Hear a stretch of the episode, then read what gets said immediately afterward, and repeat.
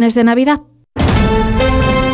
Y el deporte con Esther Rodríguez. Se completa este jueves la segunda eliminatoria de la Copa del Rey de Fútbol con la participación de cuatro equipos de primera, Cádiz, Atlético, Girona y Celta. Sin pausa se prepara una nueva jornada de liga que abre mañana Getafe y Valencia y en la que el líder, el Real Madrid, se mide el sábado al Betis. Ancelotti va a recuperar para ese partido a Modric, que ha entrenado con normalidad. También Bellingham ha entrenado con el grupo y se ha podido ver a Vinicius trabajando ya sobre el césped, aunque aún habrá que esperar para ver su reaparición. El Barça prepara la visita del Girona el domingo sin Christensen por motivos personales, mientras Araujo lo ha hecho con una máscara protectora tras sufrir una fractura de mandíbula en el último partido del Ligante Atlético. Ha regresado Joe Feliz después de superar un proceso febril. Y Rafa Nadal sigue dando pistas sobre su futuro tras anunciar su regreso a las eh, pistas de tenis en Brisbane en enero de 2024 que advierte puede ser su último año en activo. Hay muchas posibilidades de que sea mi último año, sin ninguna duda. ¿no? Eh, hay posibilidades de que solo sea medio año, hay posibilidades de que sea un año completo, hay posibilidades de que,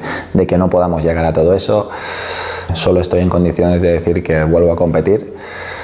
¿Para qué me voy a poner una, una fecha límite? Y el Real Madrid visita a Panathinaikos en la Euroliga. Actualizamos